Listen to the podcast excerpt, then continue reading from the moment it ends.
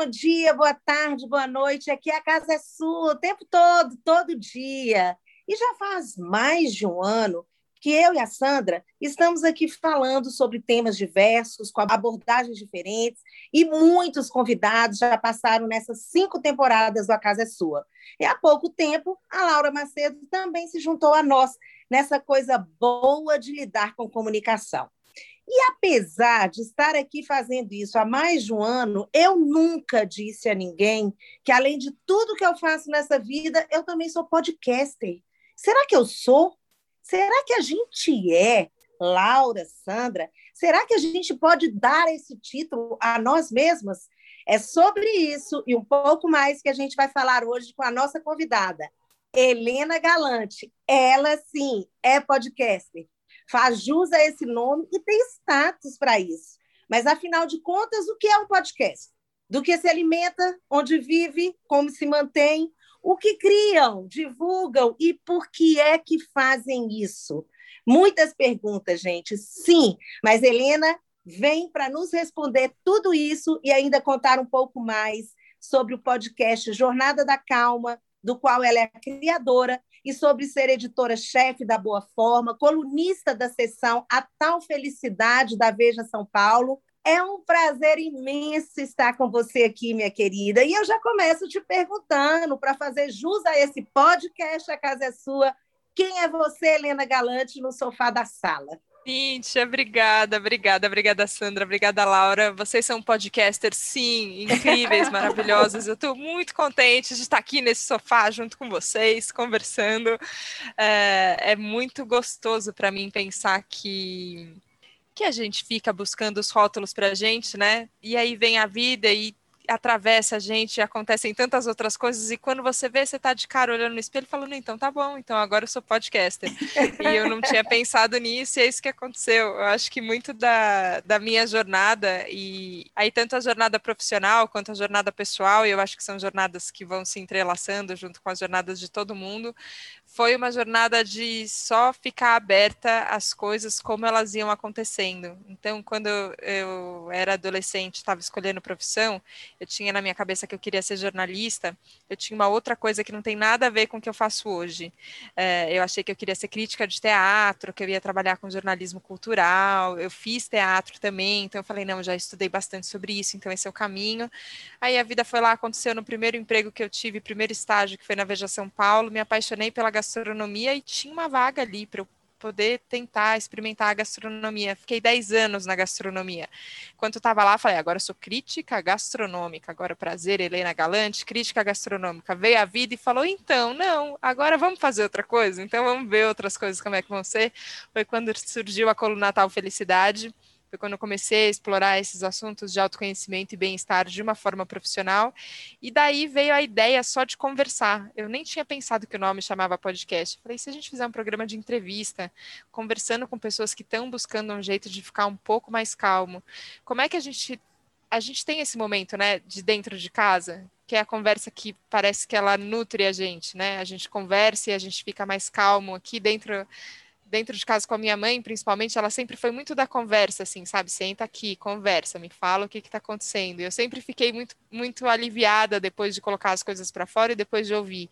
Só que no trabalho, na comunicação, no jornalismo, as conversas tinham um outro tom, né? Parece que eram conversas um pouco mais defendidas, um pouco mais duras, é, muito cheio de por aqui pode falar, por aqui não pode, tentar passar a perna no outro, uma pegadinha para ver se a pessoa se entrega, sabe essa mentalidade? Falei, não, gente, se a gente conversasse, só conversasse, ó, tá todo mundo bem doido, tá todo mundo passando bem mal, e se a gente se ajudar e conversar e descobrir formas de ficar mais tranquilo? E foi a ideia que surgiu o podcast. E, e, surgiu, e eu também não sabia qual era o tamanho desse projeto, e aqui estamos 100 semanas depois do Jornada da Calma, eu entendendo qual que é a dimensão dele, quantas pessoas precisam disso. Então, acho que eu no sofá da casa sou só alguém sendo levada, assim, traçando uma intenção de para onde eu quero que a vida vá, mas absolutamente deixando as coisas acontecerem. E vocês? Quem Ai. são minhas companheiras de sofá hoje? Olha, eu te diria que eu sou uma pessoa que está com dificuldade, assim, de saber quem sou eu, porque eu também me sinto fazendo muitas coisas e gostando de fazer muitas coisas que, que é difícil definir. Eu ando achando que é desnecessário também definir, porque é tão bom quando a gente se descobre explorando coisas e gostando, e não precisa se rotular, né? Porque isso também gera liberdade para a gente traçar outros voos. Mas eu tenho gostado de dizer que eu sou podcaster.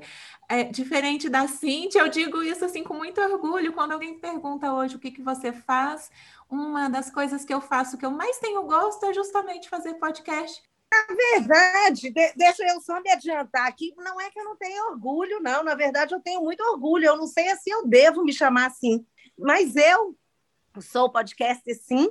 Faço isso há mais de um ano e temos um trabalho aí já consistente, com muitos convidados, com muitos temas, já geramos muito conteúdo aqui, mas eu sou uma pessoa também, acho que estou aí em busca. Eu já fiz teatro também, é, assim como você, Helena, já trabalhei com educação durante muito tempo, sou psicoterapeuta, fiz letras enquanto graduação, sou escritora, tenho um livro também. Então, eu estou nesse lugar de várias coisas e isso é muito bom. E eu acho, sim, que a gente não tem que se rotular, não, nem como é, profissão, nem como ser humano, é porque a gente é um ser, e o ser é o tudo, e isso que é a melhor coisa. Fala, Laurinha. Olha, eu me sinto uma caminhante aprendiz. Então, onde tiver oportunidade de ir para aprender alguma coisa, eu vou, eu estou por aí. E aí, essa questão do podcast, para mim, ele tem um valor, é muito simbólico, porque isso me remete muito quando eu era criança, lá no interior do Vale do Jequitinhonha, em Minas Gerais, porque eu cresci ouvindo rádio, que era o que a gente tinha muito forte. Então, o rádio, é a possibilidade de me conectar com o mundo e de aprender. Então, quando eu estou nesse movimento, é uma forma de dar voz. Seja dar voz para mim, dar voz para o outro, dar voz para tudo que está ao meu redor. Então, eu também me sinto um aprendiz de podcast, sabe? E mais, eu quero lhe dizer que, como eu acompanho você, eu tenho uma admiração pela a, a, a forma como você coloca a sua voz que não só o nome Jornada da Calma já transmite isso, e a sua fala me remete mais ainda. Então, ele é muito inspirador. Então, eu estou me sentindo muito honrada de estar aqui com você, aprendendo com você, sabe? Muito legal. Ai. eu fico muito feliz e o problema é quando eu fico muito animada, minha voz vai lá pro agudo, eu fico ah! solta uns gritinhos. mas é emoção, gente, é emoção. Tô calma, mas eu tô emocionada também. É muito. E eu vi você falando de rádio, Laura. É, eu, eu, por sete anos, enquanto eu estava na Veja São Paulo, fui colunista da Rádio CBN é, antes do projeto do podcast ir ao ar. E foi quando eu me apaixonei por essa forma de comunicação oral, que é, eu acho que tem muito a ver com isso que você estava falando, que eu gosto das palavras, acho que todas nós aqui somos amantes das palavras, né? A gente fica buscando qual é a palavra exata que vai dizer aquilo que a gente está querendo falar, ou por que, que a pessoa usou essa palavra e não a outra, o que, que tem por trás disso, a gente vai atrás dessas pistas, né, que as palavras vão dando, mas eu sinto muito que a voz, ela, ela tem uma condução de sensação que vai além das palavras é só é só um, é uma vibe mesmo assim para ficar bem místico mas é isso tem uma sensação que vai junto com as palavras eu acho que tem isso a, é, a ver com a emoção que eu acho que é um pouco do que a gente tem sentido falta na da comunicação presencial, né, que tem sido tão difícil a gente se encontrar e a gente sente, né, o corpo da outra pessoa, como é que ela tá, se está mais tensa, se está mais relaxada, como tá. Eu acho que a voz é, é, um jeito disso, assim, o rádio fez essa voz caminhar por muito, é, para muitos lugares e quando, quando a gente lançou o podcast, a gente teve que explicar na Vejinha, por exemplo, o que era podcast, porque não é assim, as pessoas não necessariamente sabem, né? Você fala às vezes para alguém, eu faço um podcast, pode o quê? É, não, pode podcast. Ah, um programa de rádio, só que na internet, é um programa de rádio que você escuta na hora que você quiser, que está nas plataformas de streaming. Streaming, o que, que é isso? Então, tudo a gente tinha que explicar. Só que por mais que o nome pareça alguma coisa, né, um pouco mais diferente, difícil, mais nova, atualizada, é o bom e velho rádio, né? É esse jeito de você sentar e colar o ouvidinho e falar, deixa eu entender qual é a dessa pessoa que está do outro lado, né? É, é, é, tem uma coisa interessante nisso que você estava falando, Helena, e é bom que a gente fale sobre isso aqui, já que a gente está falando especificamente também dessa forma de comunicar. Eu vi um post esses dias no Instagram da Nara Gil, filha do Gilberto Gil, falando se, é, ao escutar podcast, algumas vozes incomodavam. E as pessoas meio que se, se, se, tipo assim, neutralizavam. Ai, não quero escutar isso mais porque essa voz. E, e algo, fez uma pesquisa de Instagram, Stories e tudo, e algumas pessoas responderam. E, e eu fiquei, eu já parei para pensar muito nisso. Você falou o negócio de quando você vai ficando empolgada, a voz vai assim. E eu falo muito alto. Meu tom de voz é alto, embora a minha voz seja uma voz mais rouca e tudo mais, mas eu falo muito alto.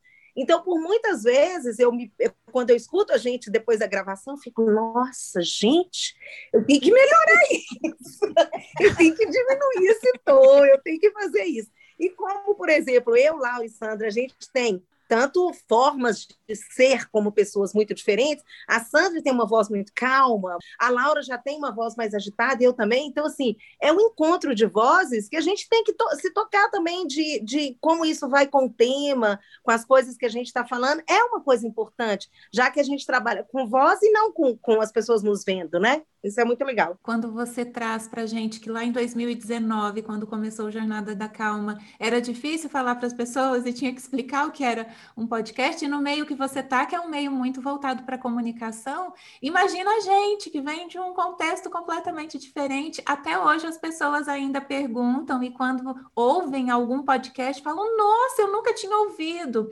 E me chama muita atenção o fato de você ter começado numa época em que pouco se falava, então os números dizem que eram em torno de 17 milhões de ouvintes, e a gente, esse ano, a previsão é dobrar esse número de ouvintes, né? Chegar a 34 milhões, ainda é muito pouco, e a gente está muito cansado do contato visual, do excesso de informação que a gente consome, seja por texto, seja por vídeo, e o mundo do áudio tem ganhado uma nova roupagem, eu acho, adaptada para esse momento, para ser um lugar onde a gente consiga eu imagino, eu acho que isso é uma grande oportunidade que a gente tem com o podcast de nos colocarmos em movimento, podermos nos movimentar enquanto a gente está aprendendo ou ouvindo algo que nos interessa ou que gera uma companhia para um determinado momento.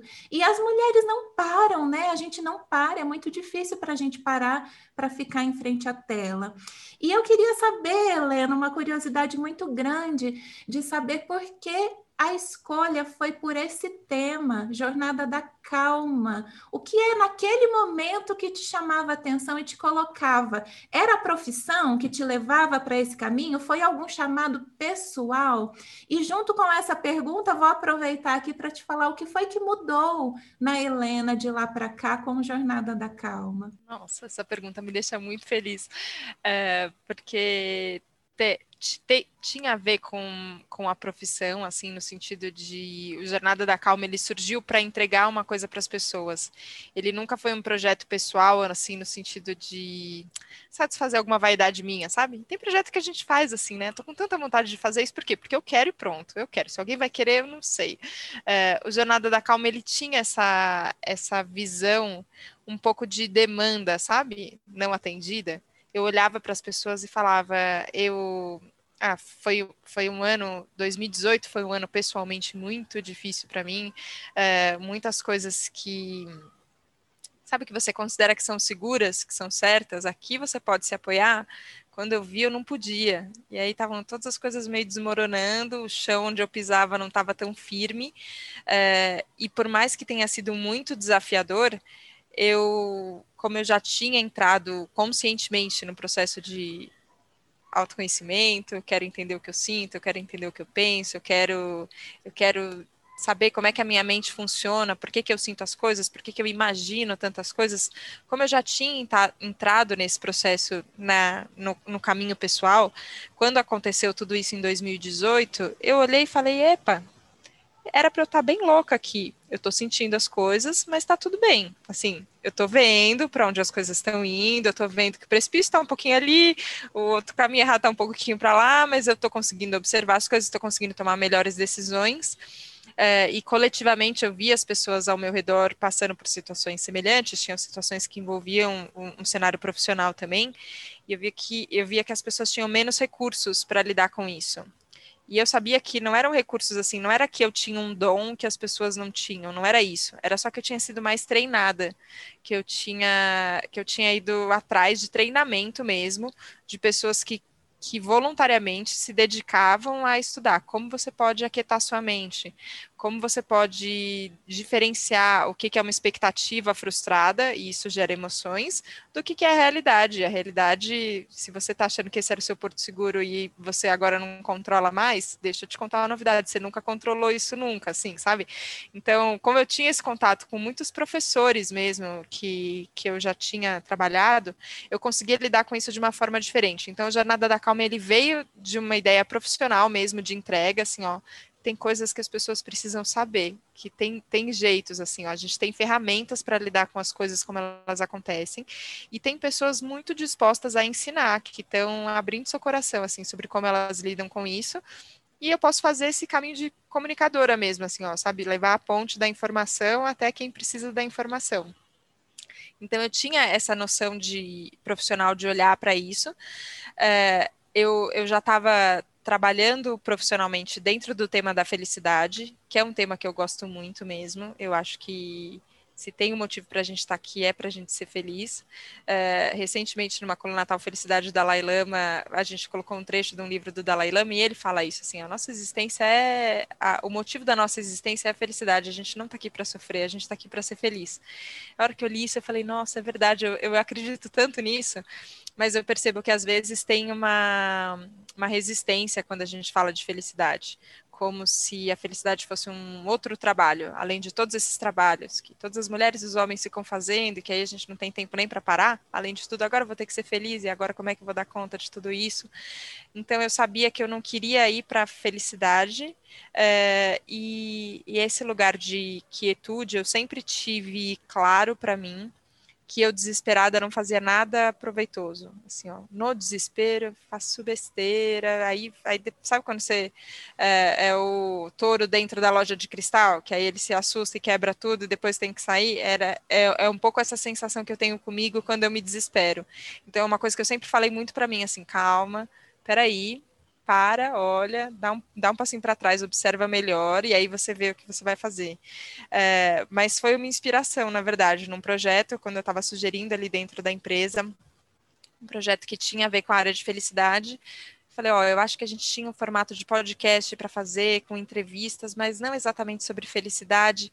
Pensei em alguma coisa que fosse, ah, não sei, Jornada da Calma, veio o nome completo, assim, eu recebi, por isso que eu falo que foi uma inspiração, exato. Hora que eu ouvi, falei, ferrou, vou ter que dar um jeito de colocar isso no ar, porque o nome é muito bom, e é verdade, a gente precisa de mais calma, a gente precisa viver de um outro jeito, menos frenético, menos louco, menos maluco. Então, foi, foi daí que surgiu, o que mudou, respondendo a, a sua segunda pergunta, Sandra, é que depois que isso foi para o ar, é, todo esse processo de busca, que ele era bastante interno e era levado com muita timidez, quase com uma vergonha, assim, de se eu falar demais disso, podem dizer que a Helena, editora da Veja, enlouqueceu. Podem dizer que eu agora virei hippie, agora eu não virou, sei lá, tilelê, me chamavam de tilelê no trabalho, muito tilelê, você fala, meu Deus do céu. Então eu tinha vergonha, assim, de falar, sabe? É, era uma coisa muito limitada é, à, à, minha esfera pessoal, é, a quase um, um, processo interno mesmo que eu vivia. Só que quando o Jornada da Calma foi para o ar, no primeiro episódio, eu não fiz roteiro, não sei é, como, como vocês fizeram é, o Primeira Casa é Sua, mas quando, quando eu fiz o primeiro, eu não tinha um roteiro, eu combinei com o monge Satyanata, que, que era, já tinha virado um amigo querido, é, ele já tinha escrito algumas colunas a tal felicidade. Quando a gente se encontrou, é, é muito curioso conversar com o monge, porque o que para mim era muito esquisito, e nossa, a Helena tá pensando em umas coisas, para ele era claro, e aí, o que mais? Aham, uhum, entendi, isso daqui você já olhou, isso daqui você não... Eu falei, nossa, ele sabe tantas coisas do que eu estou buscando. Então era muito natural falar com ele, ele veio para o estúdio quando eu fui gravar o primeiro episódio, só tinha o nome, eu só sabia que ia chamar a Jornada da Calma, eu só sabia que o primeiro episódio seria com o monge Satyanata, e eu não sabia mais nada. Eu, eu falei, ok, agora vou ligar o microfone e vou ver o que vai acontecer. E aí surgiu, surgiu assim, o, o, a, a pergunta e a conversa, e eu fui falando assim, ó, eu aqui não quero ser jornalista, eu não quero ter que bancar uma máscara, bancar um rótulo, eu sou só uma pessoa que está precisando mesmo de mais calma. E eu acho que era, era por isso, assim, eu, eu não sou a pessoa naturalmente calma, eu preciso de calma, então por isso que era esse o nome do, do, do projeto. Eu era só uma pessoa conversando com outra pessoa ali na minha frente também. E, e no Jornada da Calma me interessa muito mais a, a, a integralidade ali de quem está na minha frente do que só o projeto, assim, sabe? Não é um papo institucional. Hum, que novidades você fez no seu trabalho? Ah, que conquistas você teve? Sabe esse papo que cansa? Que fica todo mundo contando vantagem, assim, eu acho chato. Não era sobre isso. Então, era, era sobre a pessoa, sobre como a pessoa tinha chegado naquele ponto de vista. Era só uma conversa fluida, assim. E rolou. Aí, depois que rolou, aí agora virou público, entendeu? Agora o meu, o meu caminho, a minha jornada é a jornada de todos os ouvintes. E aí eles sabem do que eu estou sentindo, como eu lido com as coisas, como eu enxergo. É, e, e, de certa forma, foi um acelerador muito grande do meu processo tem sido um acelerador muito grande do meu processo, assim, sabe? Não dá para parar, não dá para parar de aprender, como a Laura falou, assim, ó, sou aprendiz, não dá para parar de aprender, porque, porque você tem que continuar aprendendo para poder continuar compartilhando, e toda semana é uma, uma possibilidade de aprendizado muito grande e não tem como esconder mais nada. Então agora, agora pronto, agora, mas é bom assim, porque eu me sinto uma só agora, sabe? Na vida pessoal, na vida profissional, nos relacionamentos, sou eu. E sou eu em processo de aprendizado. É uma delícia de acompanhar, Helena, é uma delícia. É, e aí, sabe uma coisa que me remete muito? A etimologia da palavra calma que eu fui dar uma olhada nela, porque eu não, não para mim era tranquilidade. E para mim estava ali muito claro. Só que eu falei, gente, essa palavra, será que ela tem algum outro sentido que talvez eu não tenha clareza dele? E eu fui dar uma olhada e eu me surpreendi, porque ele traz justamente que é uma conjunção, né? Na questão latim, na, na origem latim, na origem italiana e também grega. E todas elas eles trazem. Olha, isso, isso para mim me surpreendeu muito, que vem a calmaria do mar como primeiro sentido, serenidade e calor abrasador. Depois é que vem tranquilidade. Então eu fiquei pensando assim: caraca, então bebe-se justamente na natureza para que a gente viva um calor abrasador para gerar a calma. Então, Helena, eu fiquei pensando assim, cara, realmente é uma jornada mesmo da calma porque você sai de um calor, de algo que é abrasador, né, um calor abrasador, para entrar no estado de serenidade, de tranquilidade. E aí me vem muito fortemente assim, nesses seus 100 episódios, né? O que, que é que Helena viu acontecer com o Brasil nos últimos tempos, né? E as pessoas que acompanham desde o começo. Que tipo de mudança, sutil ou não sutil, e mais significativo que você identificou? Como é que tem sido isso, Helena? Olha, é muito curioso pensar nessa trajetória do tempo, porque desde a estreia, que foi em junho de 2019, então a gente teve os primeiros seis meses, eles foram muito meteóricos, assim, sabe? Foi uma subida muito rápida, um crescimento muito rápido, as pessoas começaram a, a, a consumir, a divulgar, é, e na lista dos mais ouvidos do Spotify foi uma coisa que era quase um trem desgovernado, assim, você fala, meu Deus do céu, onde é que, onde é que isso está indo, assim, é, e, e, foi muito legal, assim, claro, era, era, um, era um processo sustentado, não, não tinha cara de fogo de palha, assim, sabe, mas ele foi muito rápido, é, eu, eu não tive tempo de ir pouco a pouco, então eu gostei de saber isso do calor abrasador, que é um pouco isso, assim, ó, é um calor, veio um calor, o calor foi tomando e expandindo, crescendo e chegando em, é, eu não tive o tempo de, é, eu acho que também isso, no primeiro episódio eu tinha uma coisa assim, ah, não, eu tô só fazendo um podcast aqui, ah, os meus amigos vão ouvir, eu acho que algumas pessoas podem gostar, minha família, não sei o que, a hora que você vê, você fala, não, não, é muita gente, é muito grande, então teve esse movimento muito rápido.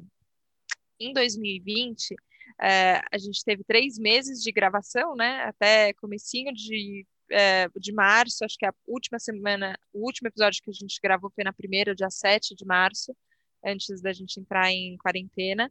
E ele tinha essa característica, né, de eu encontrar, sempre receber as pessoas no estúdio. Então, a Abril ficava lá no prédio na Marginal Tietê, então eu subia, tirava uma foto, mostrava a vista de São Paulo ali. Tinha tinha um ritual que a gente tinha estabelecido ali de contato também, que ele era mais próximo.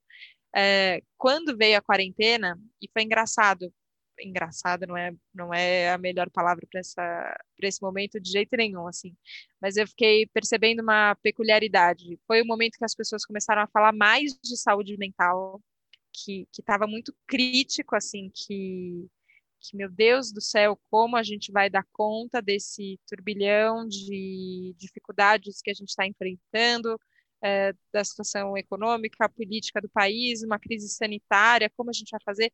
No momento em que a gente mais precisava disso, foi o momento que eu senti que as pessoas não conseguiam mais colocar nada para dentro. Então, o início da pandemia, eu fiquei reparando a audiência assim e falei, ué, por que, que a audiência caiu, gente? Por que, que tem menos gente ouvindo agora? É, e é muito fácil nesse momento, não sei como é que vocês lidam com a audiência, depois eu quero ouvir também, mas é muito fácil nesse momento você começar assim, falar, ah, eu sou muito ruim mesmo, estou fazendo alguma coisa de errado, ah, vou desistir, melhor parar, será que vale a pena, e não sei o quê. Eu falei, não, para, Helena, observa o que está acontecendo. Aí eu comecei a primeiro prestar atenção nisso, falei, que momento que as pessoas ouviam muito podcast, por exemplo? Momento de deslocamento.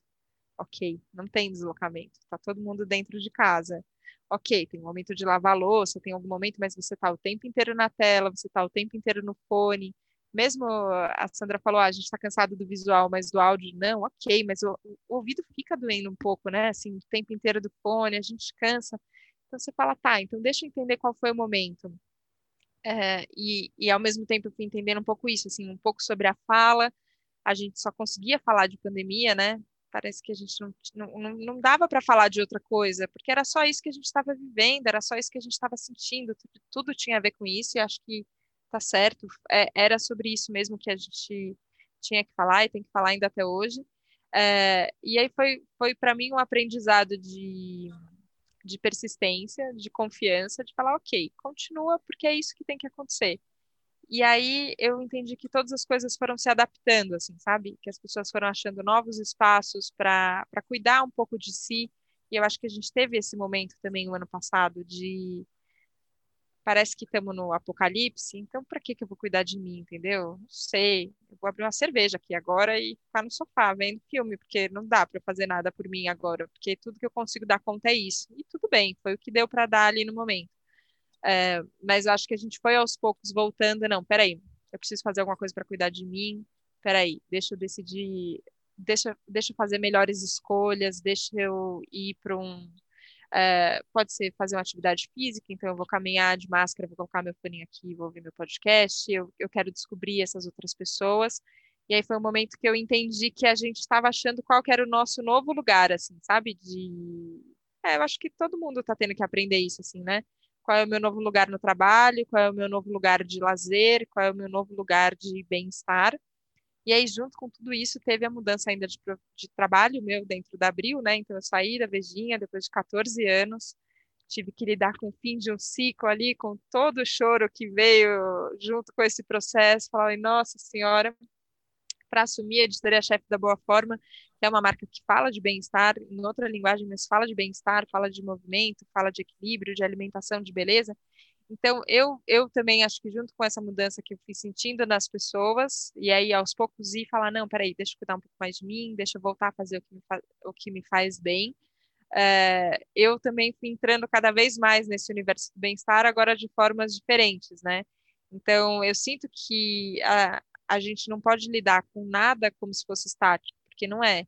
Eu de, eu de manhã e eu de tarde, eu agora de noite, a hora que a gente está gravando, sou diferente, e todo mundo é, né? O, nosso público que está ouvindo aqui o podcast, nossa, por quantas coisas a pessoa já passou.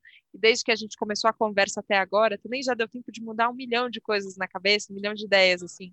Então, eu, eu tenho visto é, isso, assim, que, que tudo está em constante transformação e que a gente tem que ficar de olho mesmo para entender qual que é o movimento, para entender o que, que precisa ser feito, às vezes precisa uma adaptação, precisa um novo caminho, é, e às vezes precisa só continuar seguindo nosso coração, assim, sabe? Se falar ah, isso daqui precisa ser feito, então eu vou continuar fazendo.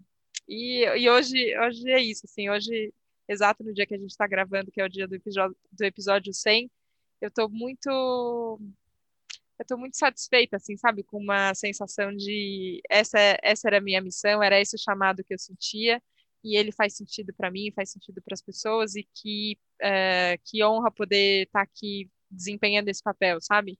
É, e o convite de vocês hoje para conversar só reforça para mim isso, assim, sabe? Que a gente tem espaços de troca, tem pessoas que estão é, de formas diferentes investindo no mesmo propósito que eu estou investindo, sabe? A gente quer ver as pessoas mais felizes e mais calmas, se sentindo mais em casa, onde elas estejam, sabe? Isso é muito bom. E que se sentem felizes em estar tá, é, escutando e estar tá entendendo, e junto com você é, nesses 100 episódios, certamente crescendo também esse, esse desejo de um autoconhecimento maior, de se entender melhor. E aí, quando a gente faz essa pergunta de, de como era o que evoluiu no Brasil nesse tempo todo, a gente viveu um tempo muito difícil, onde se falou muito sobre isso, mas a vida, a vida continua, ela está aí, as coisas acontecem, e a gente tem que manter a calma e, e, e seguir né, as nossas trajetórias, porque elas vão acontecer, e, e o mais importante é isso, é saber que tem espaço para troca, e não só na revista, mas no podcast, num livro, é, numa conversa sentada com os amigos, então isso é muito bom mesmo. É, esse é o calor abrasador, né? Isso vai gerando calma. É verdade. A gente também fica curiosa aqui para saber como são os bastidores do podcast. Quem é que está junto com você nesse projeto? A gente sabe, então, agora que veio de uma iniciativa profissional, né? Havia uma demanda para isso, e esse projeto se encaixou dentro da Vejinha, e agora você mudando para Boa Forma, ainda assim continua com esse projeto vinculado lá à Vejinha. Mas quem é que está junto com você? Quem te apoia, quem participa da edição, quem mais está junto com a Helena e a gente não tem oportunidade de ouvir a voz. Ah, vamos lá, eu tenho que falar do Rafa, do Rafael Bertazzi, ele que esteve comigo nos 100 primeiros episódios e agora não está mais. Ele não está mais na Abril, mas a gente conseguiu fechar esse ciclo e foi muito importante a presença dele. Eu espero que ele escute esse episódio, porque eu sou muito grata a ele. Ele nunca falou uma palavrinha no Jornada, mas a presença dele é inestimável, assim, o valor. Porque desde o começo, sabe quando tem pessoas que parecem que são que são firmes, estáveis como uma rocha, assim, sabe? Tem gente que tem um pouco essa, essa energia, né? Que você olha e fala, a pessoa tá lá. E a pessoa, não importa o que tá acontecendo, a pessoa tá lá, firme pode virar a calmaria do mar que for batendo as ondinhas na pedra e a pedra está lá estável. E eu sempre olhei para o Rafa muito com essa sensação. Eu tinha uma tensão, né, de será que o áudio está ficando bom? Será que a gente está falando? Será que eu estou falando de um jeito? Será que a minha voz está ficando boa? Pensava um monte de coisas, né, dessas besteiras que ficam na nossa cabeça.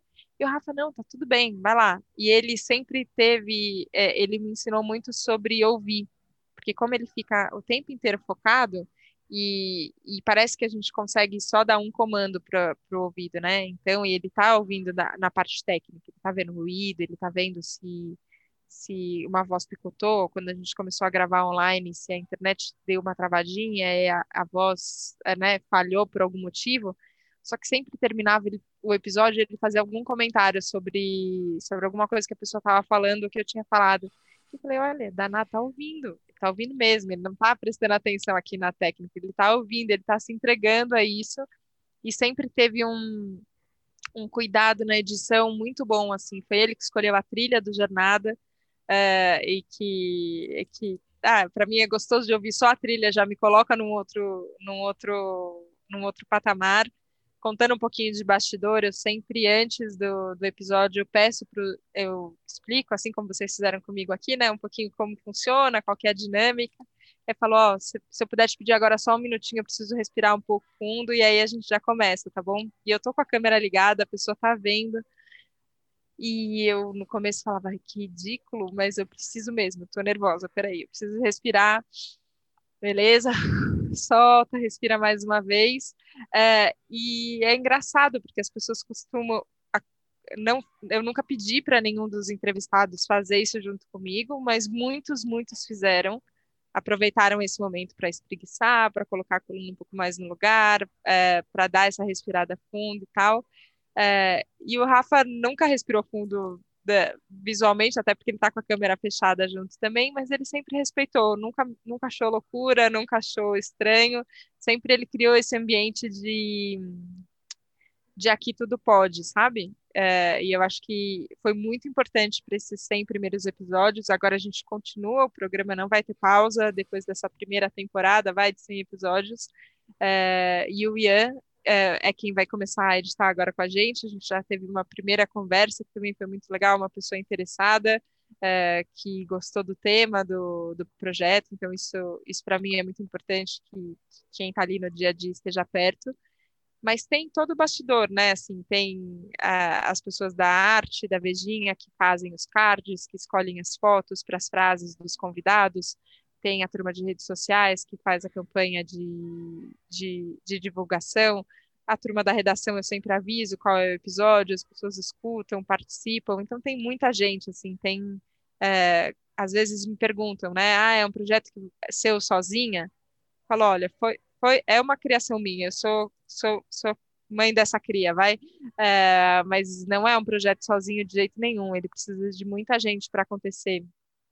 E é muito bom que tenha tanta gente disposta e legal trabalhando ao nosso redor. massa. E aí, quando você traz isso, porque aí tem uma equipe aí, né, dando suporte, fazendo as coisas acontecerem a gente, e vendo que já são 100 programas, né, 100 episódios, a gente agora quer saber de você onde você deseja chegar para daqui a mais 100 e mais, porque a gente viu o lançamento de um projeto bem legal que a gente gostaria de ouvir de você aqui.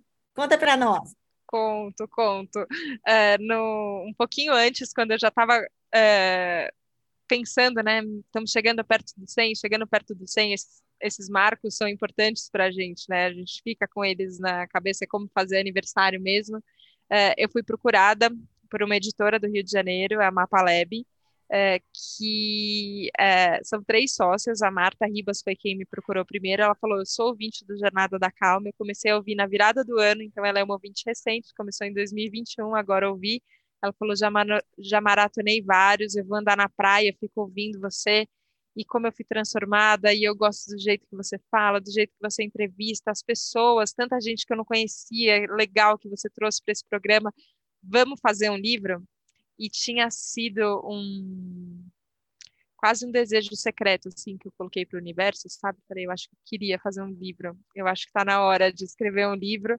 É, eu sempre tive um pouco de receio de traçar muitos planos porque eu sempre pensei assim, vai saber o que, que vai acontecer, né? Eu já fui surpreendida tantas vezes. É, só que eu tinha pensado no começo desse ano, eu acho que eu acho que está na hora de, de dar essa consolidada no aprendizado de outras formas.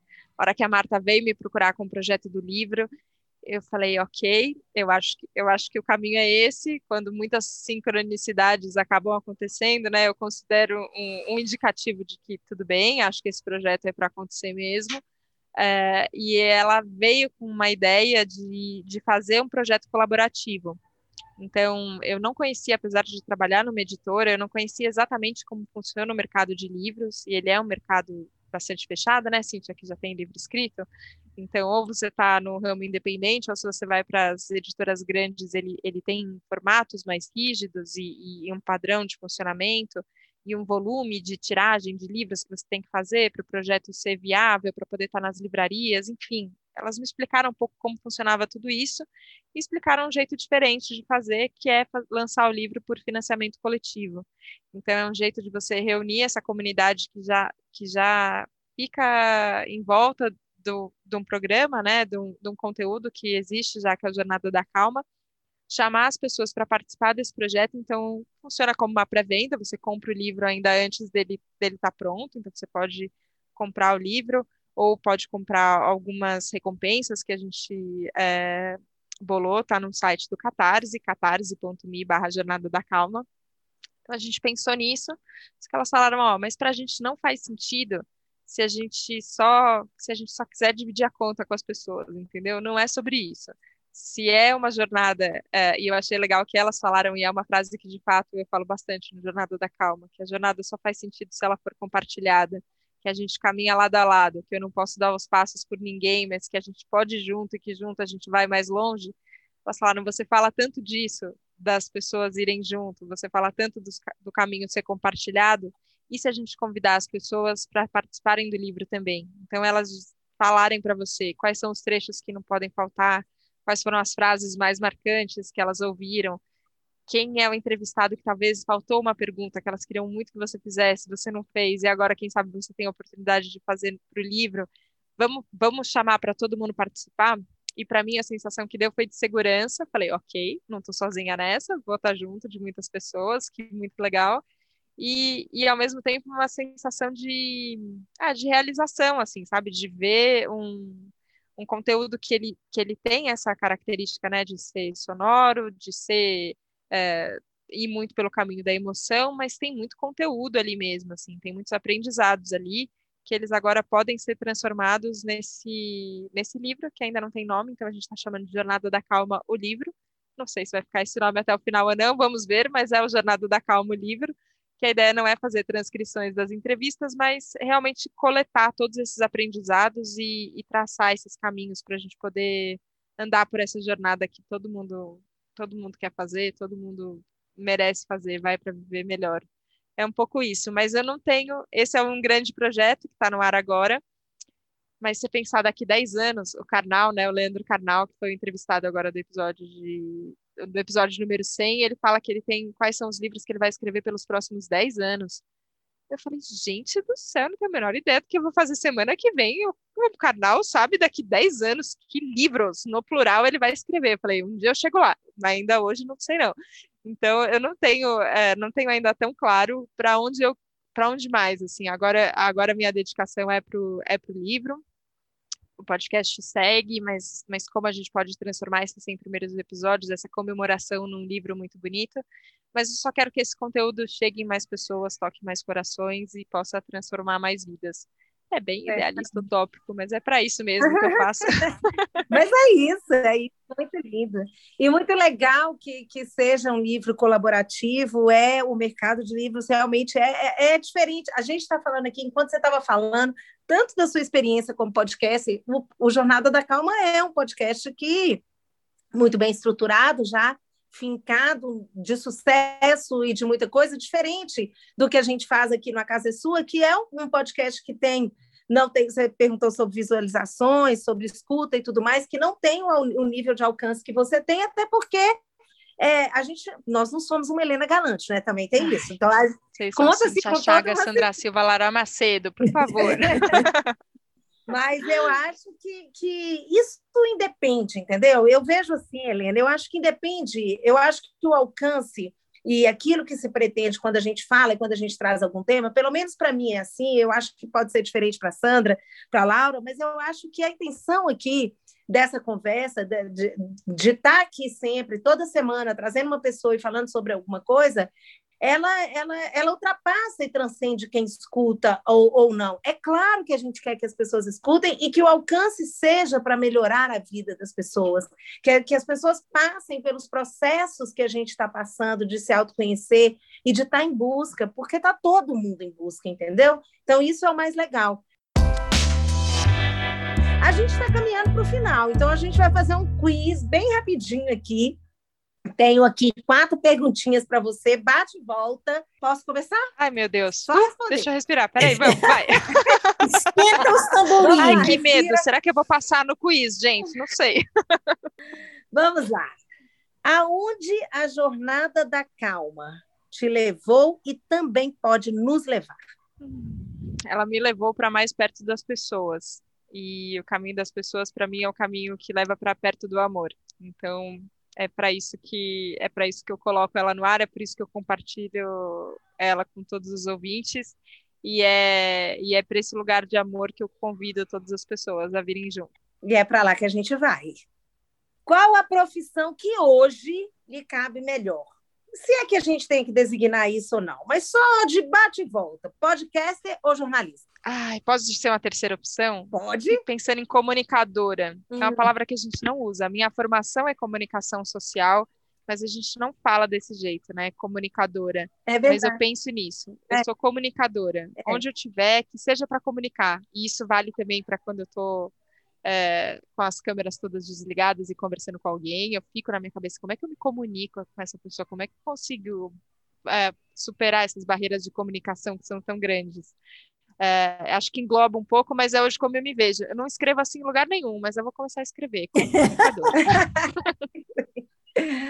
tá bom, muito bom. Agora, uma pergunta que eu acho que todo mundo quer saber a resposta. Onde é que mora a tal da felicidade? Ai, sabe qual é o único problema dessa pergunta? Que não tem como responder ela sem parecer clichê. Mas vamos lá, vou fazer uma tentativa de falar as palavras que a gente já ouviu de um jeito diferente para a gente é, deixar elas chegarem. Eu ouvia muitas vezes quando eu comecei que a felicidade está dentro de você, que a felicidade está dentro de você. Você fala, tá bom, a felicidade está dentro de mim, mas agora eu não estou feliz, então onde é que está a felicidade? Então, para onde eu tenho que ir? Porque aqui onde eu estou não tem. É, a gente luta com essa informação, eu lutava bastante com essa informação, mas todas as vezes que eu que eu peguei o caminho do o caminho da conversa, o caminho do relacionamento e o caminho do amor, que era o que eu estava dizendo que, que, é um pouco para onde eu sinto que a jornada aponta. Todas as vezes que eu que eu senti que eu cheguei e é batata, assim, ó, eu posso dizer pelo menos 100 vezes, 100 conversas que eu cheguei. Não teve nenhum episódio do Jornada da Calma que eu não terminei e falei, nossa, eu consegui encontrar essa pessoa. E é engraçado, porque parece que você vai encontrar a pessoa fora de você, né? Assim, a gente está aqui conversando às quatro na telinha, então eu vou encontrar vocês. Só que é uma sensação meio curiosa de eu encontro vocês e vocês estão aí, mas parece que eu encontrei com um fio que está aqui dentro, dentro de mim e ele, e ele foi até vocês, entendeu? Então, é, e a hora que a gente que parece que dá esse matchzinho assim, que, que encontra, que você fala, ligou as pontas, a gente, a gente descobriu uma coisa que nos une, uma unidade entre nós isso me traz muita felicidade. Então, a felicidade está aqui dentro. Mas para mim o caminho mais fácil de buscar é tentar achar onde é que estão as outras pontas, sabe? Onde é que onde é que a gente encontra? Porque parece que no caminho de eu buscar o outro eu vou encontrando mais é, mais firmemente eu, eu e o outro aí vira uma coisa só mesmo, sabe? É, então tá dentro. Se eu ficar buscando fora, eu, aí eu fico distraída, porque aí eu fico buscando uma viagem que aí não pode viajar agora, eu fico buscando um restaurante que não pode ir no restaurante agora, eu fico buscando um dinheiro que nunca chega, eu fico buscando, eu fico buscando um monte de coisas que não me satisfazem, mas é isso que eu encontro aqui dentro, que liga no que encontra aí dentro de vocês e que liga no que a pessoa está ouvindo a gente agora. E eu sei que liga porque eu sinto isso.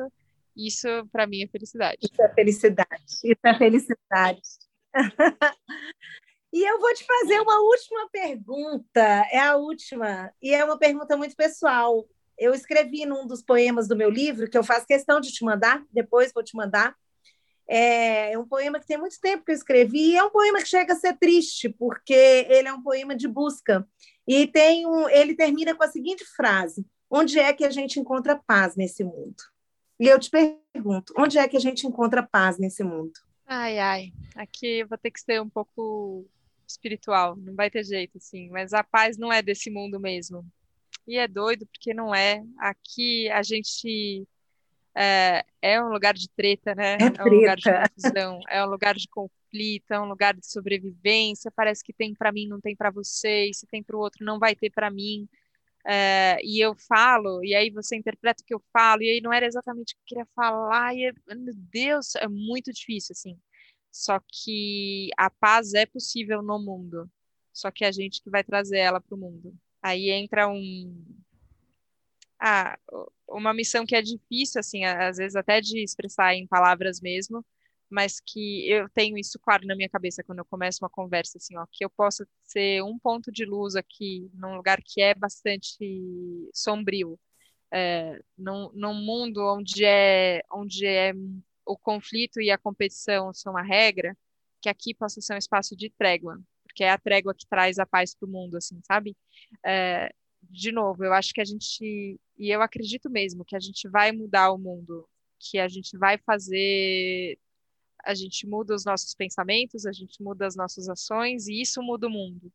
É, então, quando, quando o Jornada da Calma, quando a casa sua também tem essa intenção de, de mexer com a pessoa, né? Assim, mexe com o que você sente, mexe com como você age na, na esfera bem bem interpessoal, assim, né? É uma pessoinha que está do seu lado que talvez, depois de terminar de ouvir esse episódio agora, a pessoa não só vai lançar um podcast, e eu aconselho fortemente as pessoas que estão nos ouvindo a lançar um podcast, porque é uma experiência incrível é de poder colocar isso no ar, é muito maravilhoso, mas talvez ela vá na próxima situação em que ela tiver uma escolha entre o conflito e a, e a tranquilidade, talvez ela escolha pela tranquilidade.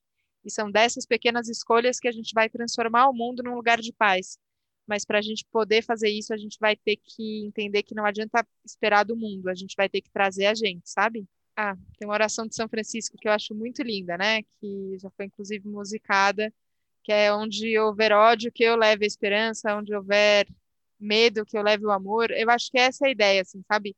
É, tem bastante autorresponsabilidade nisso, é a gente que vai trazer, é a gente que vai fazer, é, mas também tem bastante comunidade, assim, porque a gente vai fazer isso juntos e a gente busca inspiração aí no Dalai Lama, no Buda, em Jesus, São Francisco, nos nossos professores, em quem a gente, em quem a gente pudesse inspirar, que a gente veja sabedoria e conhecimento, a gente busca inspiração nisso para aprender e se transformar e a gente poder construir mais paz no mundo. Acho que esse é o nosso trabalho. Que lindo! E pode ter certeza que você é uma inspiração para gente, para quem está ouvindo a casa sua e para quem escuta o Jornada da Calma. E grata, muito obrigada. Muito obrigada mesmo, foi lindo. Obrigada, Helena. Gratidão, Helena, que a calmaria do mar, que o calor abrasador da calma lhe envolve, envolva todos que nos ouvem, né? Muita calma nessa hora. É Vocês são muito maravilhosas, gente. Muito, muito obrigada pelo convite. Que delícia poder sentar aqui e conversar com vocês. Obrigada a todo mundo que ouviu a gente também aqui até agora. Obrigada mesmo pela confiança e pelos ouvidos atentos para deixar tudo chegar. Obrigada. Obrigada. Um beijo. Beijo, Helena. Tchau, tchau, gente. Tchau, tchau. Aqui a casa é sua o tempo todo, todo dia.